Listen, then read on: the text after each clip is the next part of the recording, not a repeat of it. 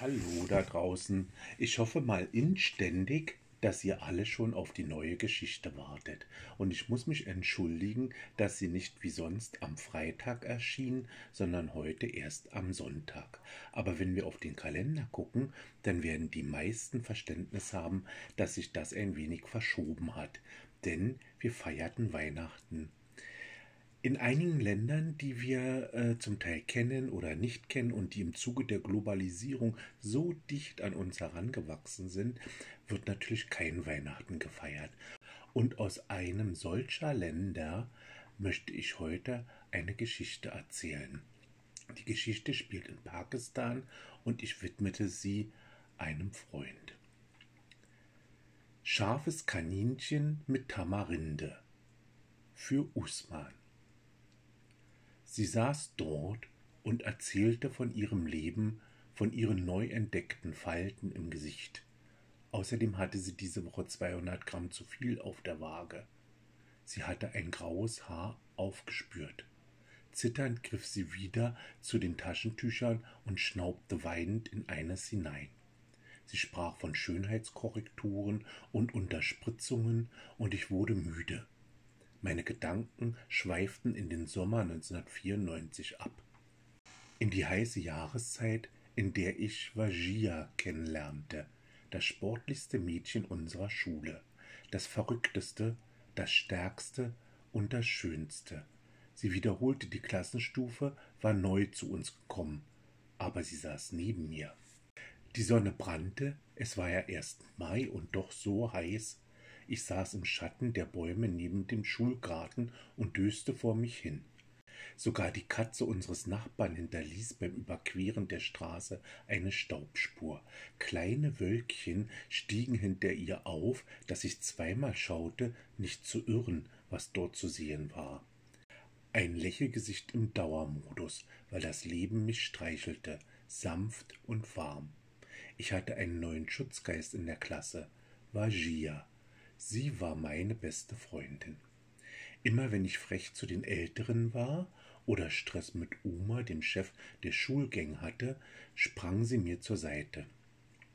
Das Mädchen hielt die kräftigen Jungen am Kragen, schüttelte sie und fragte, ob sie ihre Taekwondo-Kenntnisse kennenlernen wollten. Ihre Metallarmbänder klirrten dann am Arm wie eine drohende Klapperschlange und die Jungs hatten Respekt, ließen von mir ab und murmelten verächtliche Worte. Gia, wie sie genannt wurde, rief in diesem Fall Komm, Adil, wir gehen laufen, vielleicht schaffst du es ja mal, mich zu überholen. Los! Und dann rannte sie schon los. Ihre Haare, lang und braun, flatterten im Wind. Meine Wangen glühten, wenn ich ihr nacheilte. Mir war nicht klar, was das ist, dieses Gefühl im Unterbauch, das diese eigentümliche Unruhe bewirkte. Manchmal kletterten wir über Zäune, sprangen in den kleinen Bachlauf und bespritzten uns mit seinem kühlen Nass. Wenn wir uns trafen, zeigte sie mir mitunter Griffe aus ihrem Kampfsport und schleuderte mich lachend auf den Rücken. Sie stemmte dann ihr Knie gegen mein Kinn. Vor mir ihre braunen Augen, hinter ihrem Körper malte die Sonne eine Korona. Sie wirkte überirdisch. Ihre Haare hingen herab berührten und kitzelten mein Gesicht.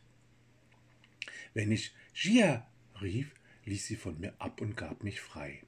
Ich hatte beobachtet, wie Jungen aus den höheren Klassenstufen um sie warben oder ihr Worte nachriefen, die nicht wohlerzogen klangen. Ich hatte gesehen, wie sie um sie herumschlichen. Manche brachten ihr Schokoriegel mit, andere fragten, ob sie gemeinsam Radrennen fahren könnten.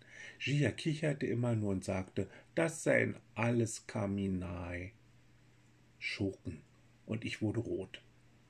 Dann lachte sie, puffte mir in die Seite und strahlte Glück, das mich wärmte wie die Sonne hier auf der Straße. Ihre Stimme war zu hören. Adil, hallo, Kleiner, was machst du hier? Ich war der Kleinste in der Klasse und unsere Lehrer behaupteten, so klein wie ich war, so frech wäre ich auch, was mich ja auch immer wieder in brenzlige Situationen mit den Älteren gebracht hatte. Aber seit Gia in meinem Leben war, gab es keine Sorgen mehr. Ich sitze hier rum und beobachte die Hitze. Die Hitze? Das geht doch gar nicht. Doch, komm her, setz dich zu mir und sieh auf die Straße. Guck dort, wo Mira läuft. So hieß die Nachbarskatze.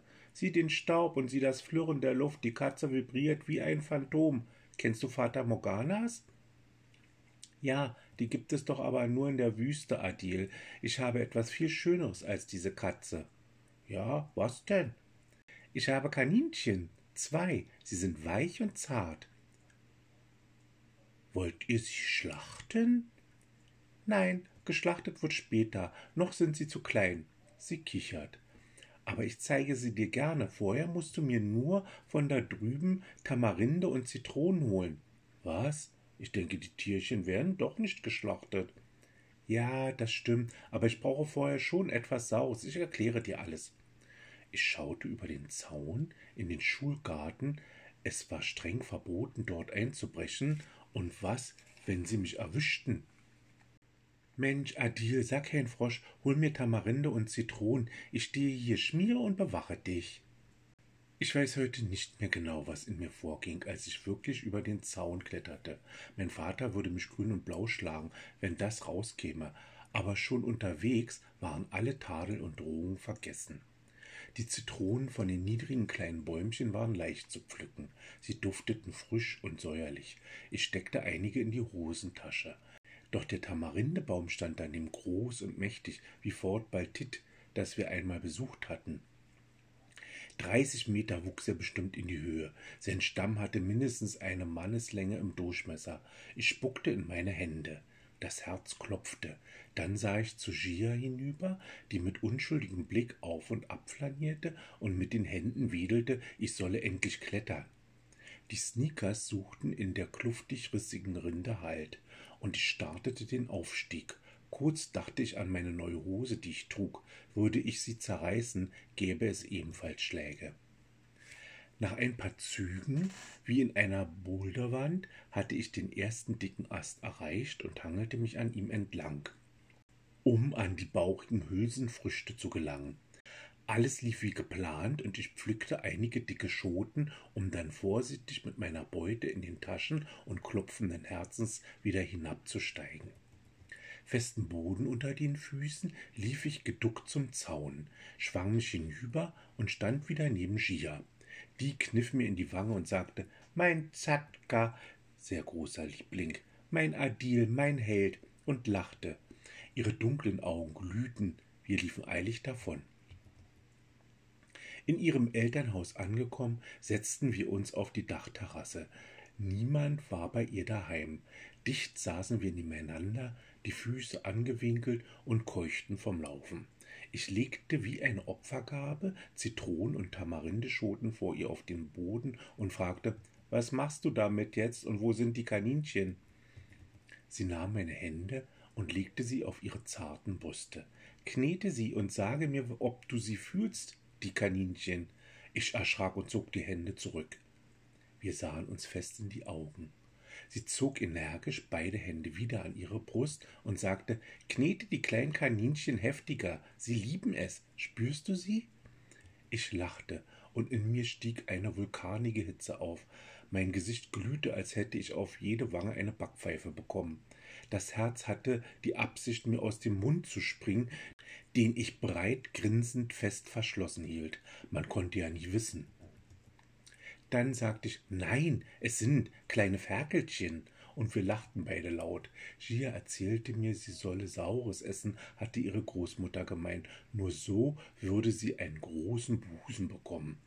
Noch seien sie aber winzige Kaninchen. Außerdem sei ich dumm. Daraufhin küsste sie meinen Mund.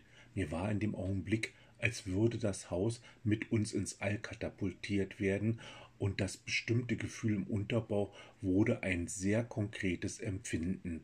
Ich sagte nichts, versuchte, mich einfach nicht zu bewegen. Eine Eruption hätte sich sonst ergossen. Dieser Tag war einer der schönsten meines Lebens. Die Patientin jammerte immer noch.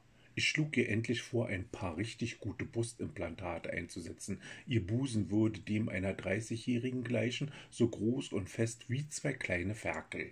Die Kundin lachte und sah glücklich aus. Der Spruch, wirkt eben immer im Verkaufsgespräch, während sie die beiden massigen Implantate knetete, wie ich damals die Kaninchen, strahlte sie mit leuchtenden Augen. Ich blickte das Foto auf meinem Schreibtisch an und lächelte ebenfalls, denn unsere Tochter Pinky sah aus wie ihre Mutter in diesem Alter, die wilde, schöne Gia. Das war's für heute. Ich freue mich wie immer, wenn ihr mir kurz eine Nachricht hinterlasst, ob euch die Geschichte gefallen hat und ich hoffe, ihr seid auch nächste Woche wieder dabei. Ich melde jetzt schon einmal Verspätung an, da, wenn wir rechnen, nächste Woche Neujahr, Silvester ist. Bis dahin habt eine schöne Zeit, euer Bernd.